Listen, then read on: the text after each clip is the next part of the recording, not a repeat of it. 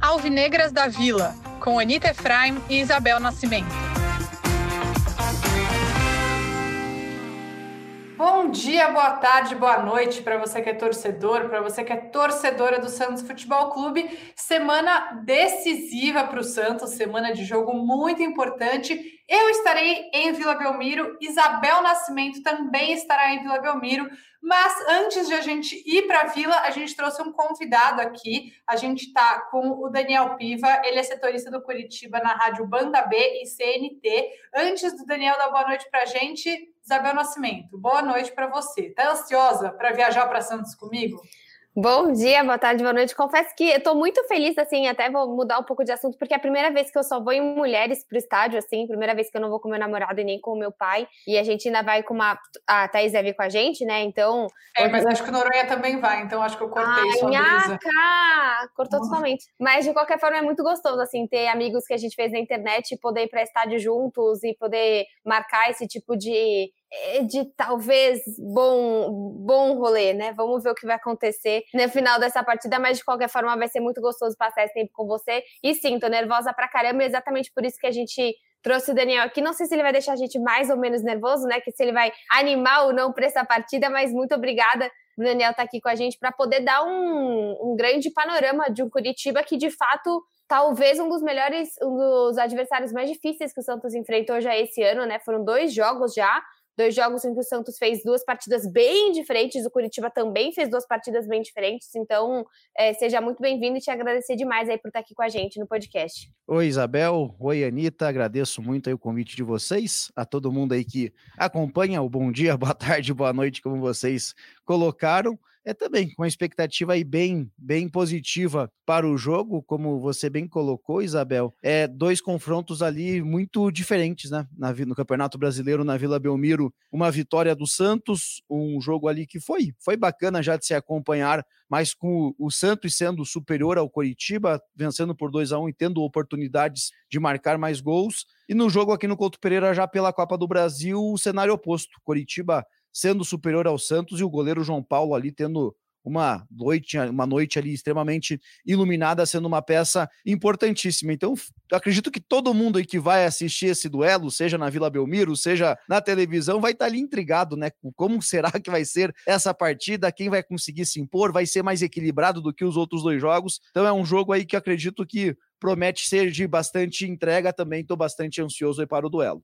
Daniel, queria começar te perguntando do último jogo do Curitiba, né? Vamos falar é, desse retrospecto mais recente que a gente tem. O Curitiba foi a Santa Catarina jogar contra o Havaí e perdeu por 2 a 1 um. Como foi esse jogo? Não vou ficar aqui mentindo, falando, eu assisti esse jogo com muito afinco, analisei tudo, eu não vi. Como foi esse jogo? É, como foi a escalação do Curitiba para esse jogo? É porque eu vi algumas pessoas falando que o Curitiba foi titular, né? Mas nada melhor do que quem tá por dentro aí. E até dentro da pergunta da Ni, pergunta, é, queria saber também se você acha que é, se hoje o Curitiba ele olha muito mais para o Campeonato Brasileiro do que para a Copa do Brasil, assim. Então, como que foi aí essa semana do Curitiba? Até por essa gangorra, né? Só antes de você começar a responder, já te interrompendo sem você nem falar, é, o Curitiba vive um assim altos e baixos no Campeonato Brasileiro, assim, sobe, desce, sobe, desce, sobe, desce. Faz anos já que a gente vê essa movimentação e come, começa bem o Campeonato Brasileiro, mas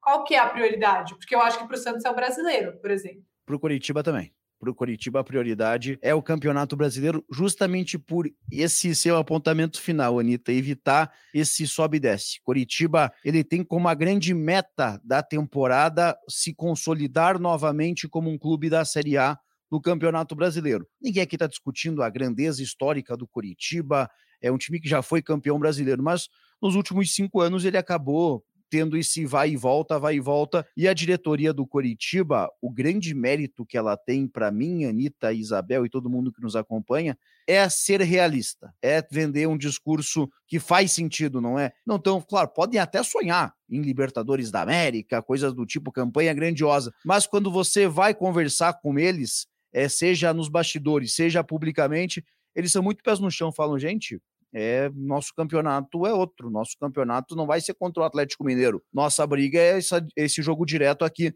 contra o Havaí. E falo isso com tranquilidade, Anitta, porque ontem, antes do jogo contra o Havaí, é, ontem na segunda-feira, para quem vai nos acompanhar aí dependendo do dia, na segunda-feira, antes do jogo contra o Havaí, tive a oportunidade de conversar com o vice-presidente Osiris Clamas, que é o mais próximo do futebol, isso em entrevista ao vivo, pela Rádio Banda B. E ele disse: a nossa prioridade é o Campeonato Brasileiro. Para a gente, nós poderíamos muito bem chegar aqui em Florianópolis, colocar o time todo reserva para quinta-feira enfrentar o Santos descansado, mas a nossa prioridade é o Campeonato Brasileiro. Se passar do Santos, excelente, óbvio que vão ficar satisfeitos, óbvio que vão tentar chegar na outra fase daí da Copa do Brasil, mas o grande objetivo do ano do Coritiba é chegar na, na se manter na primeira divisão do Campeonato Brasileiro e aí devido à forma como é o nosso campeonato, você se mantendo na primeira divisão tem uma chance razoável de pegar uma vaga na Copa Sul-Americana e se virar G8, G9, sonhar com algo ainda maior, uma vaga na Libertadores. Mas a grande meta, o grande objetivo, o primeiro passo é a permanência.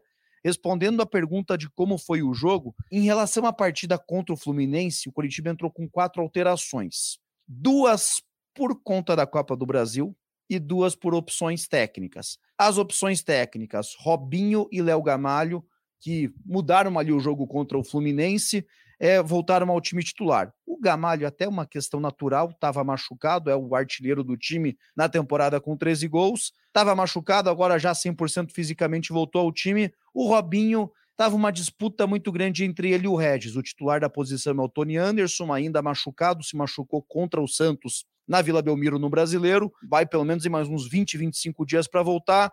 Substituto dele, o Gustavo Morínigo, está batendo um pouco de cabeça. Primeiro aposta foi o Regis, agora Robinho ganhou essa queda de braço. E as opções por estratégia, por desde minutagem, mas também pensando um pouco aí nessa questão da Copa do Brasil, o Fabrício Daniel pegou a vaga do Aleph Manga e o Guilherme Biro, o Egídio, perdão, pegou a vaga do Guilherme Biro. Aí quais foram as questões? O Egídio foi muito bem contra o Fluminense. Só que um lateral que todo mundo Mas conhece. aí, todo Gustavo, aí foi culpa do Gustavo Mourinho de saber o quê? Que lei do ex é uma coisa, jogo ser bom jogador é outra. Perfeito, perfeito. E aí o Egídio, ele tomou um passeio na Vila Belmiro contra a equipe aí do Santos. Então, qual que é o cenário? Bom, vou dar uma segurada aqui no Guilherme Biro, até para ele descansar, Dou uma moral pro Egídio de colocar na titularidade contra o Havaí, mas contra o Santos o Egídio não vai jogar. A não ser que aconteça uma mudança radical, mas está muito desenhado. O Guilherme Biro vai ser o lateral esquerdo titular. Tecnicamente, ele é pior do que o Egídio, ele apoia muito pior do que o Egídio, só que ele marca melhor. É um lateral ali que dá mais consistência para o sistema defensivo. Como o Coritiba tem esse direito do empate, então, convenhamos, não vai fazer sentido nenhum ele colocar o Egídio, que tem como ponto fraco justamente a marcação, inclusive cometeu um pênalti contra o Havaí, é, que abriu o caminho aí para a virada do time catarinense. E na frente, o Aleph Manga vinha numa sequência muito grande de partidas e o Fabrício Daniel já jogou a Copa do Brasil pelo Mirassol. Então ele não pode jogar na quinta-feira. Deu aquela segurada básica ali no Aleph Manga, titular do time, que foi o quem fez o gol aqui em Curitiba no duelo de ida, colocou o Fabrício Daniel, que não vai para Santos, sequer vai acompanhar a delegação. Então, essas vão ser as mudanças. Robinho e Gamalho muito provavelmente serão mantidos, e Guilherme Biro e Aleph Manga voltarão aí ao time titular do Coritiba, que jogou muito, mas muito mal contra o Havaí. Pior jogo disparado aí do Campeonato Brasileiro. E falando em time titular, acho que foi o pior jogo da temporada do Coritiba, esse da segunda-feira contra o Havaí. Não, e é interessante porque, assim, você falando do time do Curitiba, são nomes até mais desconhecidos, né? Porque quando você pega, por exemplo, o Santos acabou de enfrentar o Cuiabá, você fala, também não é um time que tem grandes é, recursos financeiros, igual o Curitiba, igual mesmo o Santos. E você enfrenta um time que você tem o próprio Rodriguinho, você tem o Everson, você tem o, o Valdívia, que são nomes conhecidos. Acho Walter. que talvez o próprio Walter, é que no, no, caso do Curitiba ele tem o Muralha, né? E o que eu acho muito interessante, assim, o momento do Muralha, eu até vi vendo aqui a, as atuações no último jogo, por mais que tenha tido os pênaltis, né? No último, na última partida, o Muralha foi o melhor em campo, né? Eu acho que o Muralha até que. Eu fico muito feliz, porque eu acho que deve ser um cara que tem uma saúde mental muito forte, porque já passou por muita coisa, assim. Eu acho até bacana que o Curitiba aposte nele, é um time grande, dando uma nova chance para ele. Como que é o momento do goleiro? Porque, assim, 1 a 0 a gente sabe o que pode acontecer, né? Então, e eu não. Nossa senhora, que eu vou ter um. Nossa, eu vou parir uma criança se eu estiver no estádio de, é, e for para for penalidades, que é possível, infelizmente, né? Como que é o momento do Muralha, assim, que eu, eu por mesmo, assim, não quero que ele esteja bem na quinta-feira, mas eu fico muito feliz que, que o Curitiba apostou, sabe? Porque, caramba, o que esse cara já sofreu é um negócio absurdo, assim. Isabel, esse é o tema mais difícil para qualquer um que fala do Curitiba. Por quê? Se eu falar aqui que o Alex Muralha faz uma temporada ruim ou boa, eu vou estar tá exagerando. Ele tem jogos espetaculares. Ele tem jogos aí que, se você assistir os melhores momentos, você vai falar: Ô louco, o Muralha voltou, o Muralha se reencontrou.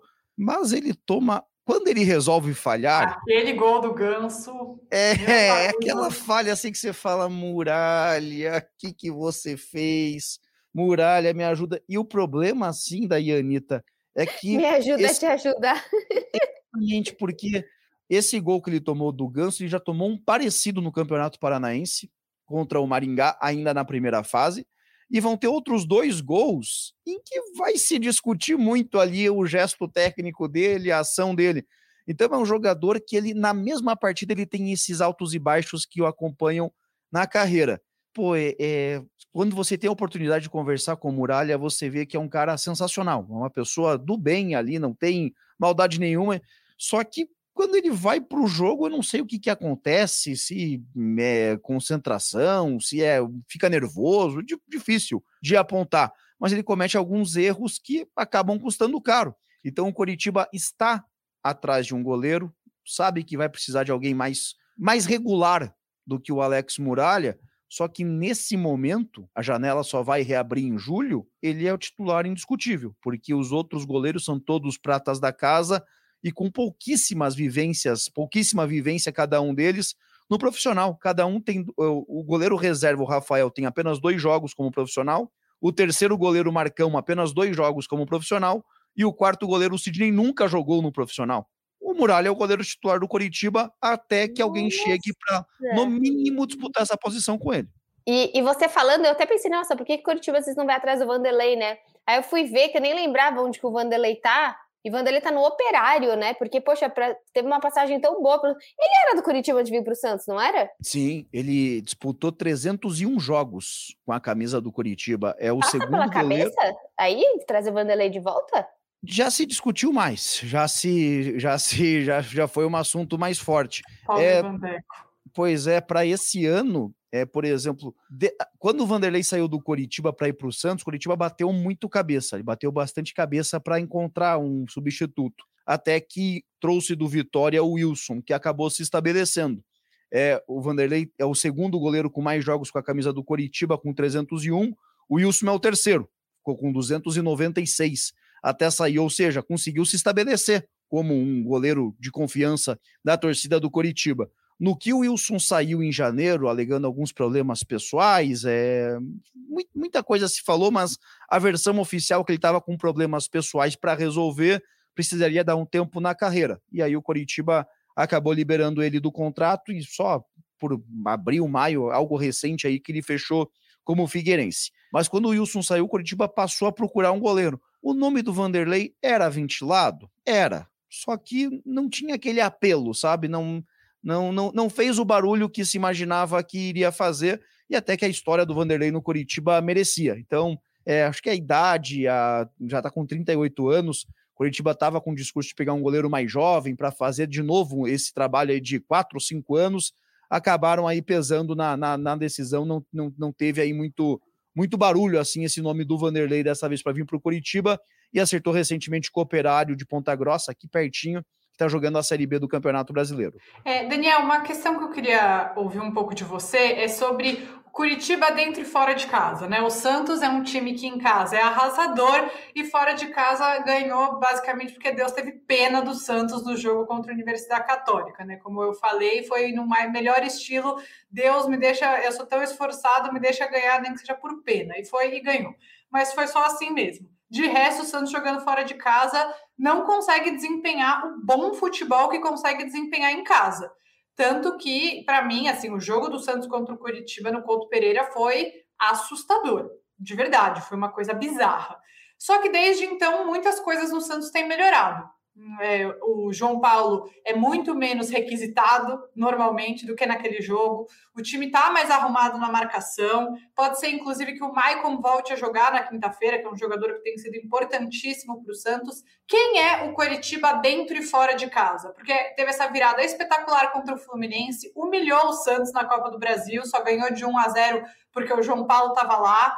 Mas aí, fora de casa, perdeu do Santos na Vila, com o Santos dominante, perdeu do Havaí fora de casa, como você falou, jogando muito mal. Tem essa diferença? É, tá tendo essa diferença até aqui na temporada? Oni, e só queria, só queria destacar também que tem um ranking muito legal aqui feito feito pelo Globo Esporte, que assim, o Curitiba ele tem um dos maiores sócios é, da Série A, né? O Curitiba hoje está em nono lugar, você tem uma noção, o Santos está em 13 terceiro e o Curitiba tem quase 40 mil. Então, e é o que falaram, assim, infelizmente teve a questão da briga, né? Mas falar o mínimo que o Santista tem que fazer é o mesmo barulho que foi feito no jogo de ida, porque é uma torcida insana, né? Uma torcida realmente muito apaixonada, então acho que isso também ajuda demais, porque são quase 40 mil sócios. Isso é muito legal, esse apoio é, o Curitiba tem expectativa de nessa semana bater essa marca aí dos 40 mil sócios. E aí, claro, né? Vamos falar a verdade. Se passar do Santos na Copa do Brasil, vai ser aquele empurrão ali para chegar na marca. Se não passar, aí já não sei se vai alcançar nessa semana mesmo, como a direção está, está projetando, está, está prevendo. Mas é, é um bom tema que vocês abordam, essa questão do Curitiba dentro e fora de casa. Seria até um pouco exagero meu tratar assim, ah, tem uma bipolaridade, é irreconhecível, porque ele já fez bons jogos. Ele, por exemplo, ele no Campeonato Brasileiro, ele foi buscar o um empate contra o Atlético Mineiro, 2 a 0 para o Galo no primeiro tempo, segundo tempo Curitiba consegue deixar é 2 a 2 Ele tem bons jogos, tem bons momentos, só que, como é que eu posso te dizer? Ele não é tão consistente como é em casa, entende? É, não sei se, se parte mental, não sei se perde um pouco do, do, do foco, o que, mas ele dá mais brecha do que jogando dentro do Couto Pereira. É verdade, contra o Fluminense, por exemplo, na final do Campeonato Paranaense contra o Maringá, demorou um pouco para acordar no jogo para entrar, só que aí quando, quando entrou conseguiu viradas aí espetaculares, na final do estadual venceu por 4 a 2 do Fluminense, essa virada histórica aí que vocês já citaram por 3 a 2 mas ele fora de casa ele dá mais brecha, entende? Não é tão consistente o quanto. Aí, claro, tem a ver com a postura do adversário. Um, por exemplo, o Havaí na segunda-feira marcou o Curitiba muito ali na saída de bola, algo que o Santos fez também na Vila Belmiro aquele dia no Brasileiro, dificultou muito. Curitiba perdeu muitas bolas, inclusive de o segundo gol do Santos naquele dia é no erro de passe a origem do Luciano Castan para o Egídio, o Santos recupera a bola, puxa o contra-ataque e marca o gol. Então, se o Santos repetir a dose e o Curitiba não estiver preparado para isso, não encontrar um remédio para isso, pode ter dificuldade. Fora de casa, os adversários vão arriscar mais chutes de média a longa distância. Aí vai ter essa questão do, do Alex Muralha, que pode ou sair como um herói do jogo, como pode acabar de novo, de novo tendo uma, uma atuação ali que vai se discutir muito. Então tem alguns aspectos. O Léo Gamalho, centroavante, que é o principal artilheiro do time, participa menos dos jogos fora de casa. É o Igor Paixão, que o Igor, Igor Paixão e o Andrei, que são os dois melhores jogadores do Coritiba, é, vão estar tá mais visados já. Então, são muitos aspectos, mas ele fora de casa não consegue repetir a mesma consistência que demonstra jogando no Couto Pereira. E você trouxe a questão que o, o Curitiba sofre mais, né, principalmente nesses dois jogos que foi marcado é, mais em cima, a marcação da saída de bola. Eu acho que hoje o Santos, até que o Rodrigo Fernandes vai conseguir fazer um pouco mais disso. Tem a ausência do Ângelo, que vai ser extremamente importante para os dois times, né? Porque era realmente o cara que fez uma grande partida aí contra o Curitiba. Como que você vê a postura do Curitiba? Você acha que vai ser realmente o time nesse que vai tentar jogar no contra-ataque, vai tentar jogar na bola aérea, vai tentar conseguir é, encontrar o, o, o, Gamalho, vai tentar conseguir marcar é, esse Santos mais de uma maneira mais reativa fora de casa, ou você acha que é um Curitiba que vai tentar propor o jogo, né? Porque o Santos, de fato, é muito o que a Ani falou. O Santos, são, tem to... o Santos é bipolar hoje. É indiscutível, assim, você não consegue ver é, a, a, a, mesmo, a mesma tática jogando fora de casa e dentro de casa. Realmente é uma bipolaridade completamente diferente, assim, até o modo que o Bustos monta esse time. Você vê um Curitiba também dando mais a bola para o Santos? Eu acredito que vai ser o desenho da partida, Isabel. Mesmo que o Curitiba tenha ali a pretensão de, quando tiver a bola, valorizá-la um pouco mais, mas a marcação do Santos vai ser tentando forçar né, o Curitiba ao erro. E aí, o caminho que considero é, natural do Curitiba ele apostar nesse jogo mais direto. Uma bola longa ali do Luciano Castan, que tem um passe mais qualificado, procurando o Léo Gamalho, para o Léo Gamalho ajeitar para o Igor Paixão colocar velocidade, para o Aleph Manga, que também é um atleta de muita explosão física, com característica pouco diferente do Paixão. O Paixão é mais um driblador, mais um organizador, o Manga é mais aquele finalizador, sabe? Recebe a bola, já quer bater para o gol acredito que o Curitiba vai, vai explorar muito isso, esse jogo direto para o Gamalho fazer o pivô, ele é um atleta alto e forte fisicamente, sabe fazer bem esse papel aí da, da chamada parede né, no mundo do futebol, para os companheiros que vêm de trás. E aí, acredito que essa vai ser a estratégia do Curitiba, tentando explorar muito esses atacantes de lado, tanto o Igor Paixão, com mais essa característica do drible, de organizar a jogada, quanto o Manga já para tentar uma estratégia ali mais de é, bater muito para o gol.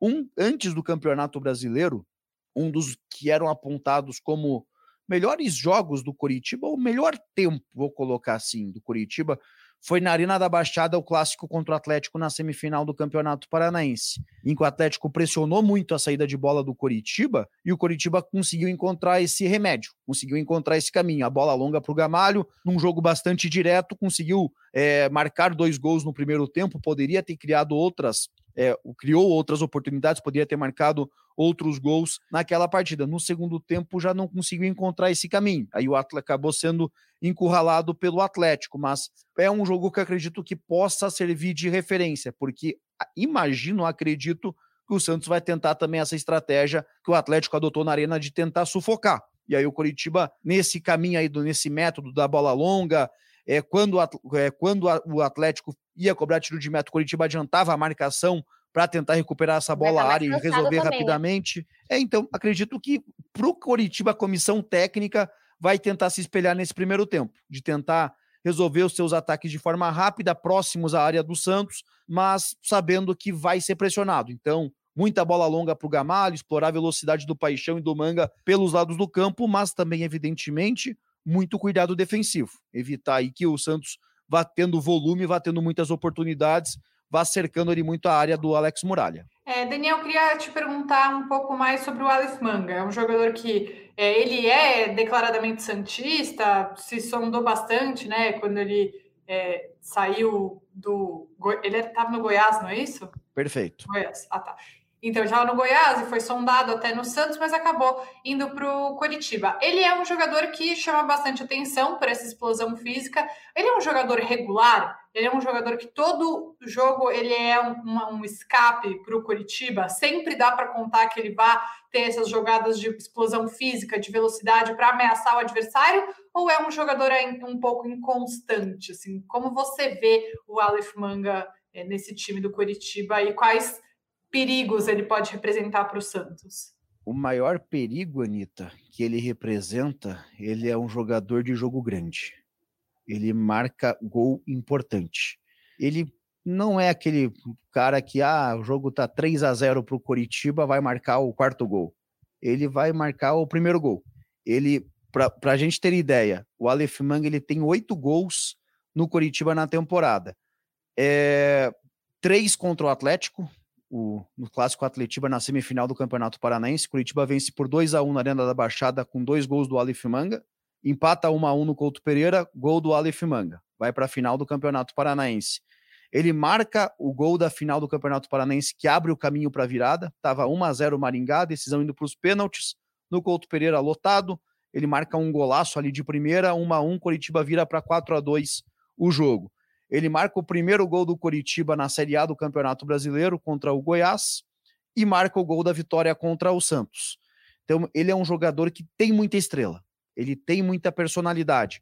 O que ele precisa melhorar é aquela chamada tomada de decisão do futebol, sabe? Porque ele faz o jogo ali muito direto. Ele recebe a bola, ele vai ver o espaço, ele vai bater pro gol. Ele não tem, ele tem muita personalidade, ele não tem o medo de errar. Só que ele exagera na dose, entende? Tem horas que ele tá muito longe, tem um companheiro à frente dele, ele vai bater pro gol, porque essa é a característica dele. Mas é um jogador de muita entrega, de muita intensidade, e o que chama muito a atenção nele é essa estrela. É um jogador ali de jogo grande, de jogo importante após o jogo contra o Santos, no gramado do Couto Pereira, o, o jogo da Copa do Brasil, eu perguntei para ele, eu falei, e aí, Manga, é especial para você esse esse gol? Aí ele deu risada, falou, cara, é, todo mundo sabe, eu sou santista, não vou negar isso. Estive emocionado na Vila Belmiro ao, ao, enfrentar o Santos, tinha sido muito próximo, né? Os dois jogos. Foi no domingo, dia 17, o jogo na Vila Belmiro, dia 20 no Couto Pereira, o jogo da Copa do Brasil. E para mim é um momento especial. É, sou profissional, obviamente, deixo essas questões de lado, mas agora, pensando em tudo, é um momento emocionante. Então, é um momento especial. Então, é um jogador aí que o Curitiba vai apostar as fichas aí nessa estrela dele, nessa identidade dele com o Santos, para tentar aí conseguir marcar um gol e ganhar mais oportunidades aí de permanência na Copa do Brasil, de avançar de fase na Copa do Brasil. E para a gente fechar, entrega para a gente, Daniel, qual que é o caminho do pote de ouro para o Santos? Onde que o Santos pode aproveitar que tem sido um ponto fraco do Curitiba? Você falou um pouco dessa marcação alta, que às vezes acaba Já atrapalhando. vai jogar, né? É, já que o Egídio não é o nosso caminho, qual é o caminho do Santos para conseguir virar esse confronto? Assim, mesmo com o Egídio não jogando, o Guilherme Biro eu defino mais ou menos assim a questão dos dois. O Egídio marcando é um lateral nota 4, 4,5, mas apoiando é um jogador 6,5 para 7. O Guilherme Biro marcando é um jogador de um 6, 6,5, atacando 4, 4,5. Então, é, mesmo que o Guilherme Biro tenha essa característica da marcação, não é o, o, um super marcador, não é algo ali intransponível. E a lateral direita do Coritiba, Matheus Alexandre se firmou como titular nessa sequência de partidas, desde o jogo contra o Santos, da Copa do Brasil, ele recebe a oportunidade, mas ainda não é aquele lateral que passa a confiança. Defensivamente, é, não vem comprometendo, ofensivamente também entregando pouco. É, mas não, não vai ser muita surpresa se o Santos encontrar oportunidade, se forçar o jogo ali pelas laterais. E também essa marcação malta que pode dificultar a saída de bola do Coritiba. E a terceira opção é arriscar muitos arremates para ver o que se o Muralha vai vai estar tá esperto o jogo todo, porque infelizmente ele jogou já... bem contra o Santos. Jogou bem, jogou bem, foi, foi uma atuação importante ali dele, mas é, tomou teve uma falha recente contra o Fluminense, contra o Havaí jogou bem de novo. É, pô, até os gols, até tomar gol de pênalti conseguem cornetar no, no muralha. Ah, não acertou nenhum lado, mas, pô, é pênalti, né? Não, não, não é o chute do meio campo. E a gente vendo da TV não tem dimensão. O gol é muito grande, cara. Pois é, é não, é uma sacanagem. Grande. Você cornetar ele no pênalti é sacanagem, mas esses chutes de longa distância podem ser um caminho também. É... O Santos não chuta de longa distância, então eu é, acho que então vai é ser mais. Arma menos. É, é, e a bola aérea? Defensiva? Normalmente o Henrique e o Luciano Castan vão bem nesse quesito. Tá. Normalmente eles protegem bem ali a grande área. Eles têm um pouco de problema é se o Curitiba tá ali com umas linhas muito altas, porque os dois são jogadores já com certa idade. Então não tem explosão física. É, se você assistir o, o, segundo gol do Santos contra o Curitiba, você vai ver a altura que eles estão no campo, eles estão próximo do meio campo. E aí vai ser a, o, o, Henrique com mais de 35 anos, o Castan com 32, 33 anos, disputando corrida contra o Ângelo de 17. Aí é, é, é, desenhado o que vai o que vai acontecer. Infelizmente não tem Ângelo, mas a gente tá com o Batistão que tá com 15. É. é, mas só que nesse jogo eu não acredito que eles vão ficar naquela, naquela região do campo. Imagina eles é. protegendo mais a área, mas se porventura o Curitiba precisar sair para o jogo, sei lá, um Santos abre vantagem, pode ser outro caminho. Então, são alguns pontos que o Curitiba ainda precisa encontrar, precisa ajustar para se tornar uma equipe aí de uma batida mais consistente, tanto dentro quanto fora de casa. Perfeito. Então só nos resta torcer. É, Daniel, muito obrigada. Foi um prazer ter você aqui né? com a gente é, no estádio ainda. E volte sempre para mais jogos entre Santos e Curitiba. Ainda teremos pelo menos mais um esse ano, né? Com certeza. Pelo menos então... com mais dois, né? É, quinta e mais um. Além desse, exato. Sim. Muito obrigada, Daniel. Eu que, eu que agradeço aí, sempre que vocês precisarem só só chamar aí, pode, não podem contar comigo sempre. Uma, um prazer, uma satisfação bater esse papo aí com vocês e que quinta-feira a, a, gente seja brindado aí com um, um, grande jogo de futebol aí que entreguem tudo o que estamos esperando. Né? Todo mundo ansioso aí para esse duelo, é um dos mais equilibrados aí dessa terceira fase da Copa do Brasil e bastante aberto. Curitiba tem a vantagem do empate, mas uma vantagem mínima, né? 1 a 0 já leva a disputa para os pênaltis. Então é isso, gente. Muito obrigada pela audiência. A gente se vê aí no próximo podcast Alvinegras da Vila. Tchau.